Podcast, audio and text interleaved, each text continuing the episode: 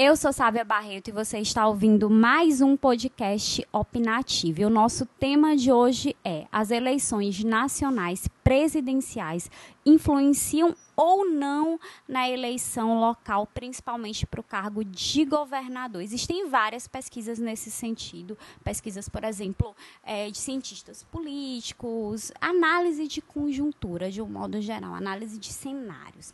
E algumas dessas pesquisas apontam, alguns desses estudos, que sim, existe uma influência a partir do momento que aquele eleitor ele tem uma preferência por um determinado partido político. Por exemplo, se o eleitor ele prefere, gosta, digamos assim, de uma sigla, o PT ou o PSDB, e ele votou nacionalmente no candidato do PT ou do PSDB, muito provavelmente no cenário local ele tende, digamos, 70% de chance de repetir esse voto nos candidatos daquele mesmo partido que estejam coligados, alinhados àquelas siglas. Esse é um ponto. Ah, Sávia, mas e os eleitores que não têm essa preferência partidária? Porque tem muita gente que não gosta de política, não acompanha e às vezes decide o voto até na última hora, sabe? Faltando um dia para a eleição ou, ou na hora de votar mesmo esses eleitores, como é que eles vão considerar o voto? Eu acho que a preocupação maior não é nem daqueles é, eleitores que já têm, digamos assim, uma atuação política, né, que já tem uma identificação, porque na verdade eles só vão confirmar aquilo é, que já está previsto ou aquela quantidade de votos que o, os políticos já contabilizam como certa. É, é o grande desafio é justamente agregar, atrair os eleitores que ainda não se posicionaram, que ainda não tem preferência. Como o cenário brasileiro ele está bastante confuso e ao mesmo tempo bastante polarizado, é difícil prever, claro. Mas eu vou fazer é, uma conjectura aqui. Por exemplo, a gente tem o candidato Bolsonaro que tem uma identificação com a direita, a centro-direita, digamos assim.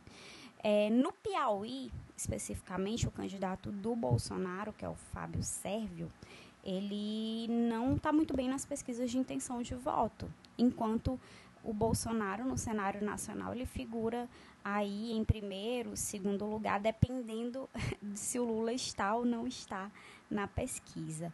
E então assim, essa preferência pelo Bolsonaro a nível nacional não se reflete a nível local. Por quê?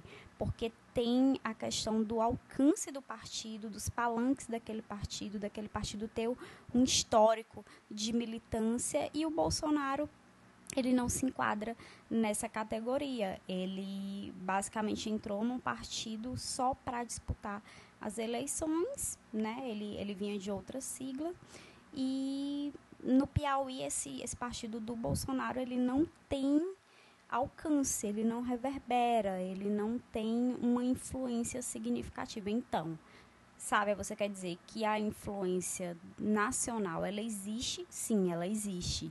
Mas ela depende de alguns fatores, sim, exatamente isso. Depende de alguns fatores, depende inclusive e principalmente da história daquele político e daquele partido. Então, não sei se eu respondi as suas dúvidas, mas eu acredito que é um ponto de partida para a gente começar a pensar na, na questão da influência do cenário nacional é, nessas costuras locais, né, nessa, nessa possibilidade de viabilidade eleitoral de alguns candidatos, é, nessa relação que eles costumam ter com o cenário nacional, né, porque existe aquele candidato que tem um, um aliado nacional, né, está no mesmo partido, mas acaba no estado em que o candidato a governador, por exemplo, está tentando se eleger, nem falar da, do, do candidato a presidente, por exemplo. E tem outros que falam mais do candidato a presidente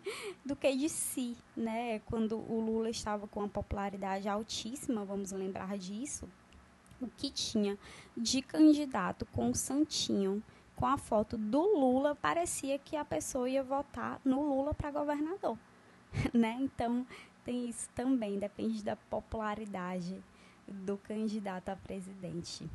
Bom, se você concorda ou discorda de mim, a gente pode conversar, seguir essa conversa nas redes sociais. É só você me procurar Sávia Barreto tudo junto no Instagram, no Twitter ou no Facebook. Você ouve esse podcast no SoundCloud, no YouTube, no iTunes, na coluna 880 do Portal 86 e ainda na rádio CBN Teresina 97.5 FM.